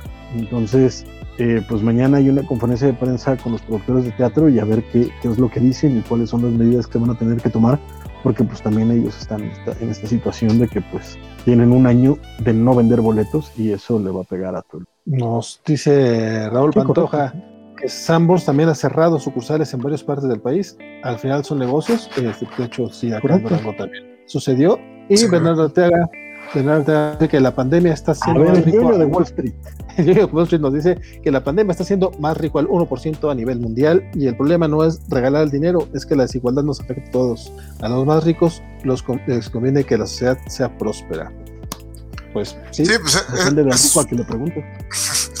Sí, es una situación similar a lo que comentábamos de Disney, estas gigantescas corporaciones que como menciona Francisco, a veces quieren vender como, como que están viviendo una tragedia eh, y que por eso con todo el dolor de su corazón tienen que cortar y dejar ir gente y todo. Pero al final es, sobre todo Grupo México, que en el aspecto minero no, no han recibido ni un golpe, no dejaron de trabajar ni un solo día las minas, eh, que es de donde sacan el, grosso de su, de su ingreso. Eh, pues sí se siente así como que, ah, o sea, pudiste haber hecho algo. También, eh, como mencionan, eh, los cines tiene rato que no son su prioridad, la calidad ha bajado, es, es como que un, un negocillo ahí adorable que les gusta tener porque en algún lado necesitan promocionar lo que están haciendo para arreglar el desmadre que hicieron en Sonora. Entonces, este, no, no, no sé, es triste y yo creo que no va a ser la última noticia de este tipo que, que veamos antes de que pase todo este, pues todo este asunto de la pandemia. Bien, oigan, este, antes de pasar a, la, última nota de la noche, resulta que mientras estábamos hablando, eh, hubo un par de, anuncios. Bueno, uno, uno se hizo desde la tarde, el otro este, apenas eh, hace un ratito se confirmó. Resulta que HBO este, encuentran a su Joel, Joel y Ellie para la adaptación de The Last of Us. Básicamente son, déjame lo acomodo, eh, Pedro Pascal, el querido Pedro Pascal que anda por todas partes y anda por todos los universos que puede, este, se va a estar en Joel en la adaptación de, de, Last of Us. Y Bella, eh, Bella Ramsey va a ser Ellie. La Bella, que la, la, recordamos por, por su papel este en Game of Thrones. Ah, ahorita se me fue el nombre del papel. Ah, este, pero pues ya hubo por ahí gente bastante, bastante ofendida, porque pues aquí la, a la gente le gusta ofenderse por cualquier cosa. Este, dicen que, que, el, que el, personaje no se parece tal, tal, cual. Este, y aquí voy a hacer un, uno de esos saltos de fe porque me, me quiero imaginar que, que, Isaac, tú sí jugaste Last of Us. Así es. Sí, sí, sí. Ay, qué, bueno, porque yo sé que Francisco y yo no lo hicimos, compadre. Cuéntanos un poquito más. Este, bueno, The, Last of Us eh, originalmente se lanzó para el PlayStation 3. Es un gran, gran juego. Si tienen la oportunidad de jugarlo, eh, lo recomiendo mucho. Eh, sí tiene el, detalle de que la historia es lo, lo, mejor. Las dinámicas del juego son buenas, es un buen juego en general, pero la historia es muy, muy, muy, muy buena. Eh, habrá que ver cómo la adaptan, porque mucho del peso de la historia depende del hecho de que siempre estás viendo todo desde una sola perspectiva, que es la perspectiva de los dos personajes principales. Y en un videojuego te pueden atrapar en esa perspectiva de una manera que a lo mejor en, en serie de televisión es un poco más complicado. Eh, también es, es una historia desagradable, es, es fuerte, es muy, muy violenta y, y no, nuevamente, no, no, no te da para nada respuestas fáciles y si te deja con una ah, no sé, sabor amargo, no sé si sea la palabra, me encanta porque ya sabes cómo soy, ¿vale? Pero es muy bueno. Y la elección de actores me parece excelente. No se parecen, pero no veo por qué tendrían que parecerse. Entonces, es una adaptación, habrá que hacer cambios, habrá que hacer cosas. Eh, entonces, y yo creo que si quieren que sea una serie de televisión, también van a tener que modificar la historia, porque la historia del juego es bastante compacta, te da yo creo para una temporada a lo mucho. Entonces, es, eh, me emociona, pero también The Last of Us es una de esas cosas que me gusta mucho el formato en el que existe actualmente en videojuego. Y no, de momento no me imagino que pueda agregar una serie de televisión que el videojuego no nos, no nos dé ya. Pero bueno, habrá que ver. Por lo, por lo pronto, ya, ya están este, confirmados esto, estos dos actores para, el, para los personajes que se han estado generando bastante ruido ahorita en redes sociales. Este, eh, Neil Druckmann va a ser el escritor y el director creativo del que es el escritor y el director creativo de, del videojuego. Este va a estar como co-creador de la serie y básicamente ellos fueron los que él, él fue quien, hizo el anuncio de, Pedro Pascal. Pues mira, la verdad es que por el lado de, Pascal, este, como que ahorita es el, es el nuevo Keanu Reeves, sea, a, todo, a todo mundo le está gustando y creo, creo que es el que recibió mejores críticas en, en Wonder Woman, que una película que todo el mundo dio por alguna razón, pero, pero como que con él se, se, se limitaron un poquito. Entonces, pues ya veremos qué, qué, tal le va en esta nueva. No, y es el papel que va a interpretar es un papel difícil. Si siguen la trama del videojuego, es un papel difícil. Sí te tiene que, que vender cosas bien, bien, bien complicadas. Entonces, este, sí se ocupa una persona talentosa y creo que Pedro Pascal, eh, no, sin ser un experto, creo que ha hecho, ha, logrado hacer cosas desde Wonder Woman hasta Game of Thrones. Entonces, creo que tiene bastante, este, amplitud de, como actor. Entonces esperemos que haga, que haga algo bueno. Y el, escritor del videojuego, que al parecer va a estar trabajando en la serie, también es alguien que le gusta mucho arriesgarse uh, en sus decisiones creativas. Entonces, eh, mínimo en ese aspecto, dudo que se, eh, yo creo que sí va a tratar de sorprendernos. Eh, por acá, Bernardo Ortega como que trae muchas ganas de participar, compadre, pues le, hubieras entrado al chisme. Este, nos dice que Bella Ramsey demostró ser muy talentosa en Game of Thrones.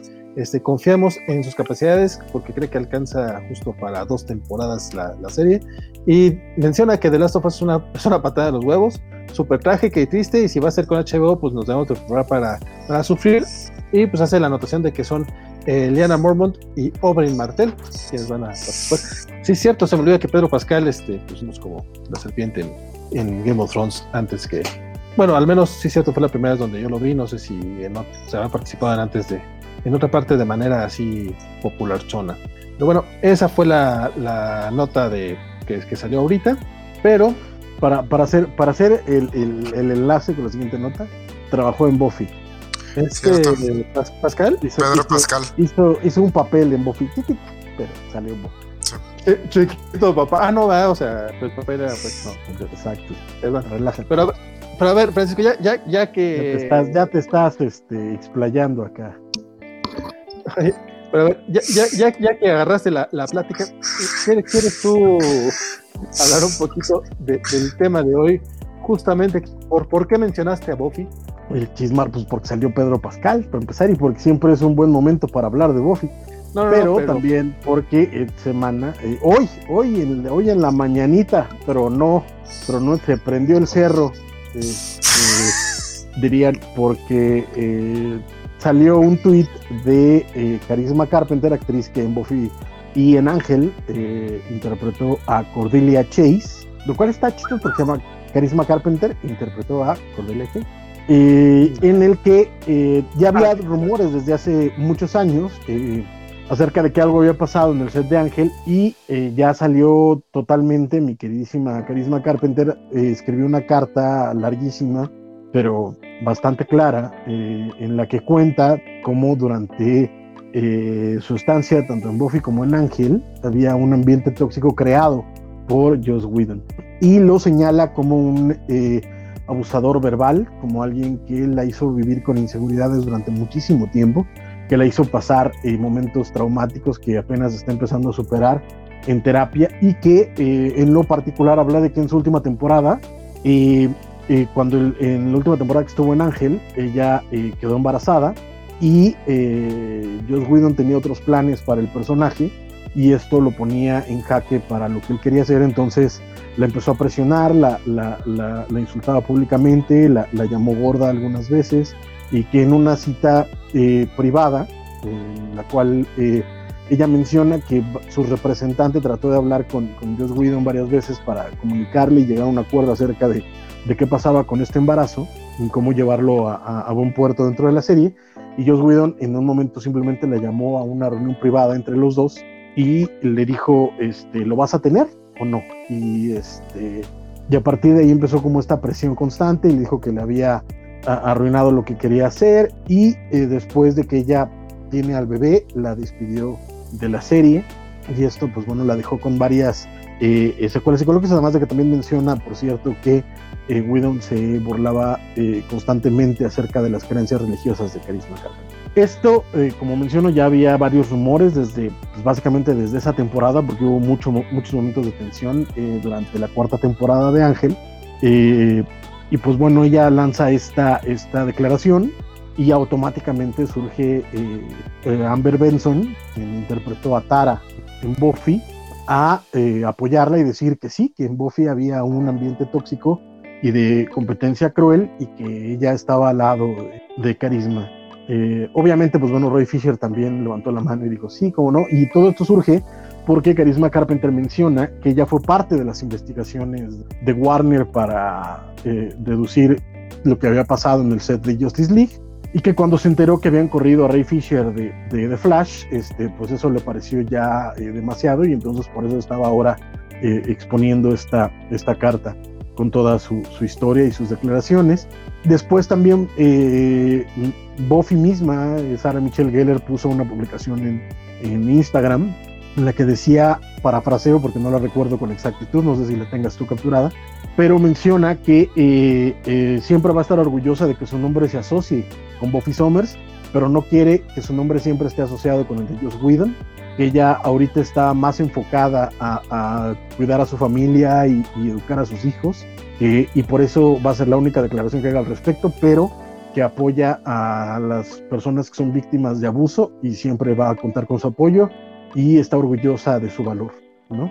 En realidad la, la declaración de Sarah Michelle Gellar es bastante eh, polite e incluso lejana, o sea, a pesar de, de que dice que quiere eh, despegarse del nombre de Joss Whedon, es algo más bien polite, no habla tan claramente de eso, pero inmediatamente después eh, Michelle Trachtenberg, quien hizo a Dawn también en Buffy, la hermana menor de, de Buffy, que cuando estaba en la serie tenía como 15 años, menciona que sí, que ellos sabían lo que Dios hacía detrás de, cámara eh, y que lo que le hizo a ella en lo particular no tiene nombre, que es algo que apenas está pudiendo superar, y como una mujer de 36 años ahora ya es fuerte para poder hablar de, su verdad, pero que lo que le hizo no tiene nombre. Entonces tenemos a cuatro personas que trabajaron con Joss Whedon en, en Buffy, eh, declarando eh, todo esto. Ahí está la declaración de Sarah Michelle Gellar Cuatro mujeres que trabajaron con Joss Whedon. Cuatro, cuatro mujeres que trabajaron con Joss Whedon en su, show. Que hasta ahorita han sido. que hasta ahorita han sido acusaciones, digo, como menciona Sarah Michelle nada más dice que, que ella se distancia del nombre de Joss Whedon, pero y no, pero en este momento no va a hacer más declaraciones. Eh, que, ella como se va a quedar eh, en eso, pero que de todas maneras apoya a las personas que quieran hablar, que en este caso era Karima Carpenter que hasta ahorita son acusaciones que van en el por el lado laboral. Eh, básicamente lo que están diciendo, pues que ellos vean es un, pues no sé. es un hojaldra. Creo que, no sé, porque sí hay, hay, hay eh, hay dentro de la carta de Carisma Carpenter, que es de, nuevo algo larga, o sea, son dos cuadros en, Twitter, pueden encontrarlo en su Twitter, eh, arroba allcarisma. Este, menciona que de nuevo, que Joss Whedon era cruel verbalmente, que se burlaba de su religión, que de nuevo, que la llamó gorda cuando ella estaba embarazada, cuando estaba pesando 57 kilos. La parte de lanza, sobre todo, es cuando le, básicamente le pidió que abortara. Eh, yo ahí estiraría un poquito la declaración. Le preguntó si, si, si, la, si, si lo iba a tener. Eh. Este, pero es, eh, y eso tiene que ver con, con, parte de lo que ella menciona de que Joss Whedon constantemente se burlaba de su religión, ¿no? Eh, ¿De qué religión? Pues es como, eh, parece ser que es de religión cristiana, aparentemente, por lo que entiendo yo de, la carta, no, no lo sé de seguro, pero sí menciona que varias veces se burlaba de, de su religión y que incluso hace hincapié que esa declaración de, de, de Whedon tiene que ver con, con que hacía referencia a a, las creencias religiosas de Carisma Carta. Bien, la cosa es que sí está, pues la verdad es que sí se puso muy, muy, muy denso en los comentarios. Eh, Joss Whedon ya tiene algunas semanas que está como muy por debajo del radar, por ahí cancelaron una, una serie en la que estaba trabajando. No la eh, cancelaron, eh, lo, lo a él, pues, oficialmente en, la, en declaraciones él dijo que se separaba de la serie, o sea, él terminó ya prácticamente la primera temporada. Eh, es una serie para HBO y eh, lanzó una declaración diciendo que se separaba de la serie porque tenía eh, otras cosas en que ocuparse y que esta pandemia lo había hecho eh, reflexionar acerca de muchas cosas en su vida y tenía que ir a, necesitaba tiempo para encontrar qué, qué estaba pasando con, con él. esa fue la, la, única declaración. En realidad, Warner no, este, no emitió ninguna declaración al respecto y lo que sí declararon en eh, hace la semana pasada, me parece, fue que ya habían encontrado una nueva showrunner para, para la serie, o sea, para la segunda temporada de esta serie. Y ahorita no recuerdo quién es ni, cuáles eran sus credenciales, pero es alguien eh, que ya tiene experiencia y pues, es a la que le sueltan esta, esta, esta serie, pero no la cancelaron. A él eh, oficialmente él se salió. existe por supuesto la, la total sospecha de que Warner me lo corrió después de, de las investigaciones en, esto, sobre todo porque eh, un, poco antes de, que saliera esta declaración de Joss Whedon, eh, Warner lanza este comunicado de que ya terminaron las indagaciones y de que se tomaron eh, pasos al respecto, pero nunca dijeron cuáles. Y después surge la declaración de Joss Whedon diciendo que se separaba de la serie para hacer otra. Eso es todo lo que pasó. Y después, ah, y, digamos que ahí se había quedado este asunto, bueno, excepto por el, el despido de Ray Fisher de Flash, y ahora la, la, este, la declaración de Carisma Carpenter. Pues sí, estuvo bastante denso todos los, todas las declaraciones. Isaac. Sí, eh, pues sí, es, eh, es como triste ver esto, eh, sobre todo en, bueno, o sea, sí me, me, confieso, soy fan del trabajo de Josh Whedon. mi gusto por su trabajo es aparte de estas declaraciones de todo esto que está pasando. habrá que ver cómo, cómo evoluciona esta situación, porque creo que esto sí lo, lo eleva a un nivel diferente de lo, que, de lo que venía pasando con Ray Fisher. Porque todo lo de Ray Fisher tenía siempre esta. Como que no se tomaba muy en serio, porque siempre tenía este. Como que este dejo de. de no sé si ardidez, de, parte de todo lo que pasó con la, el cambio de director, de que el papel de Ray Fisher se vio reducido todo.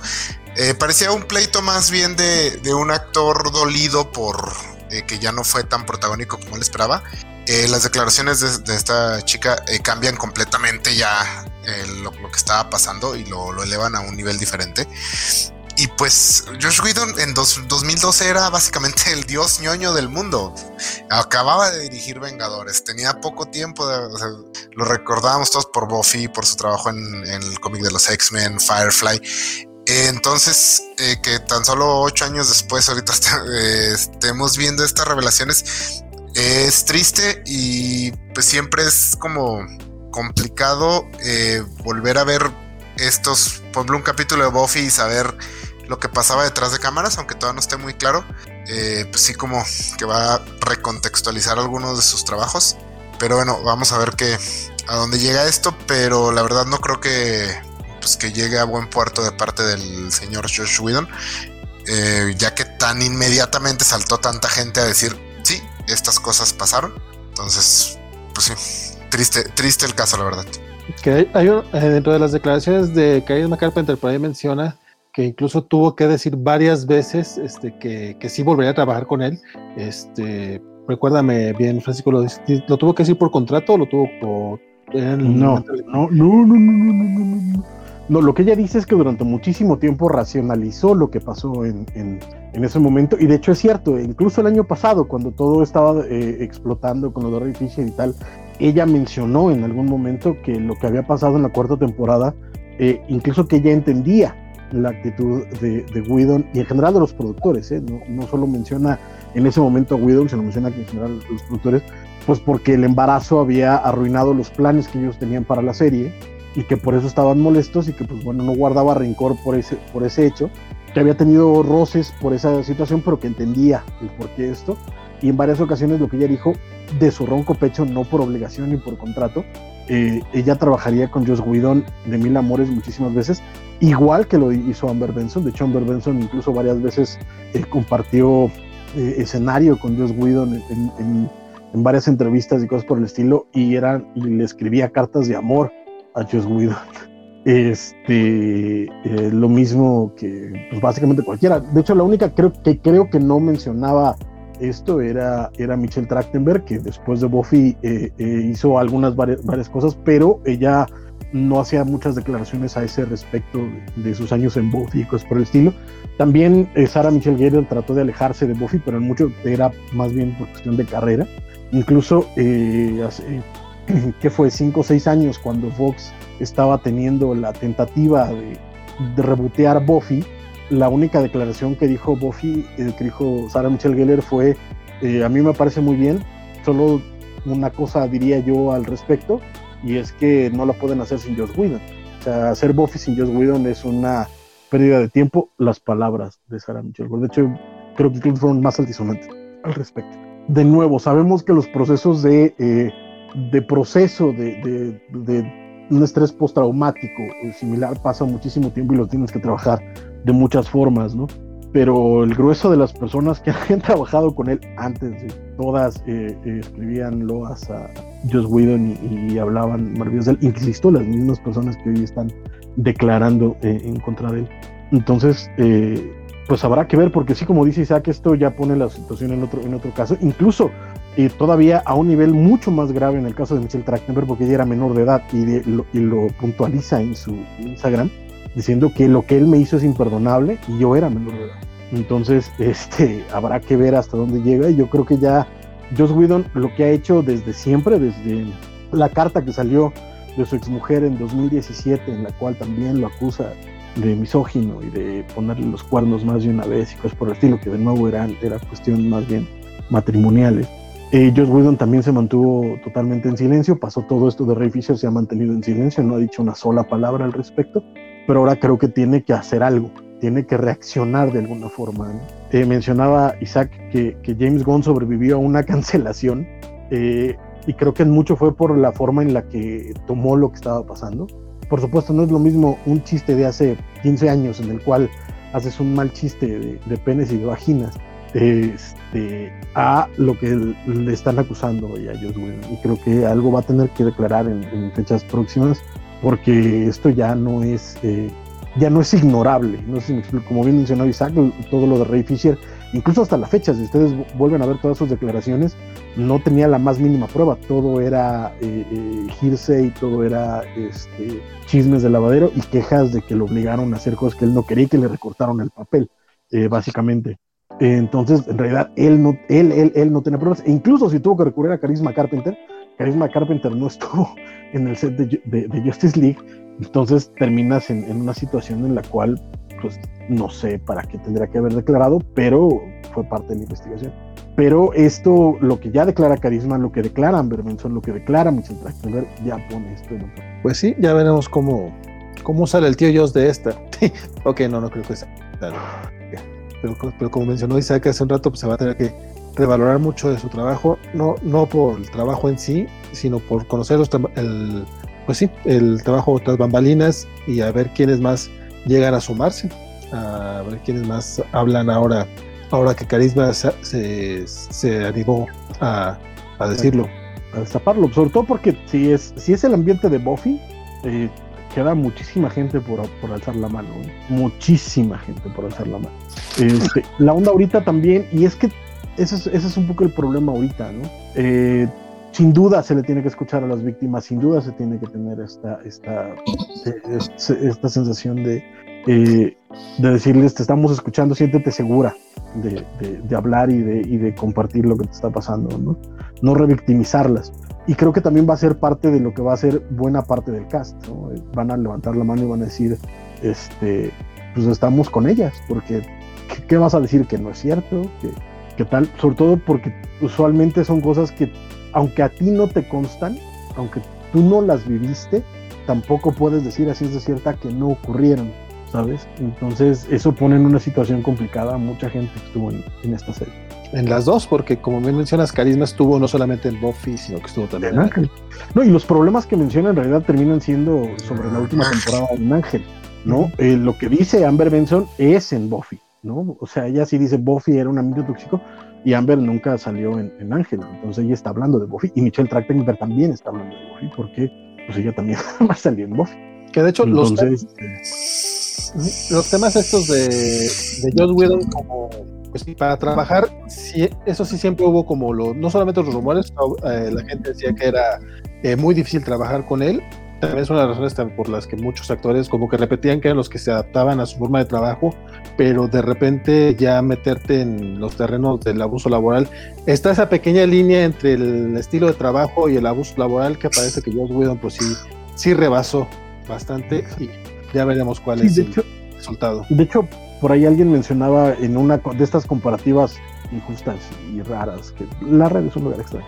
Pero que, por ejemplo, Nick Crowley, que es el, director de Almost Famous y cosas por el estilo, todo el mundo dice que es una persona complicada y exigente y demandante, pero no caía nunca en el insulto. Mientras que Joss Whedon, de nuevo, aquí estamos haciendo una cita literal de la carta de Carisma Carpenter, la llamó gorda mientras ella estaba embarazada, cuando pesaba 57 kilos y estamos hablando de una mujer de arriba de unos 70.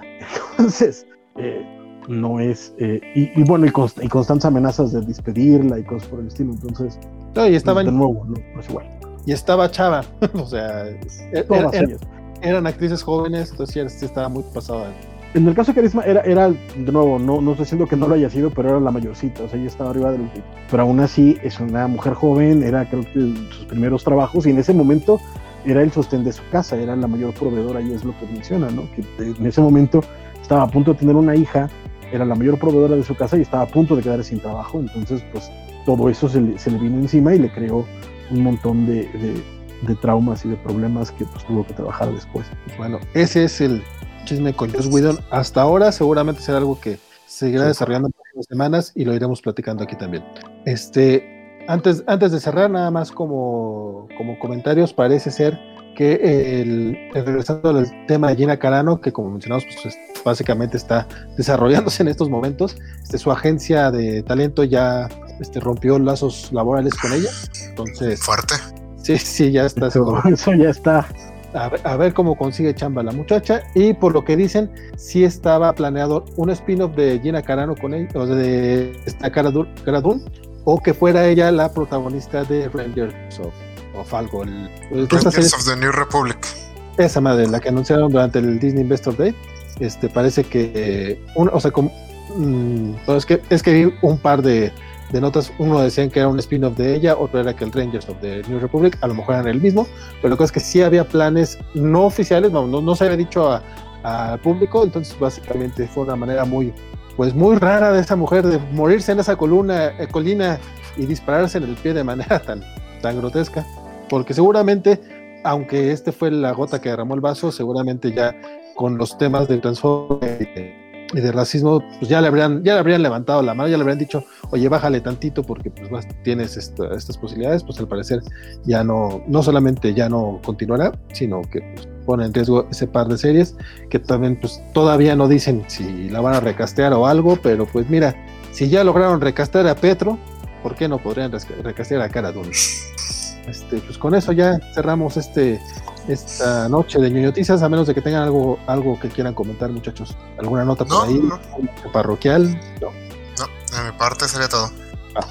Francisco, redes sociales y ah, platícanos del Star Trek Plus. Pues eso, eh, me encuentran en Facebook como Francisco Espinosa Stand en Twitter e Instagram como Blackpack05. Eh, sí, los sábados estoy con eh, eh, el crew del cine y, la buena amiga Julieta, de, ella es de Colombia, él es de Uruguay.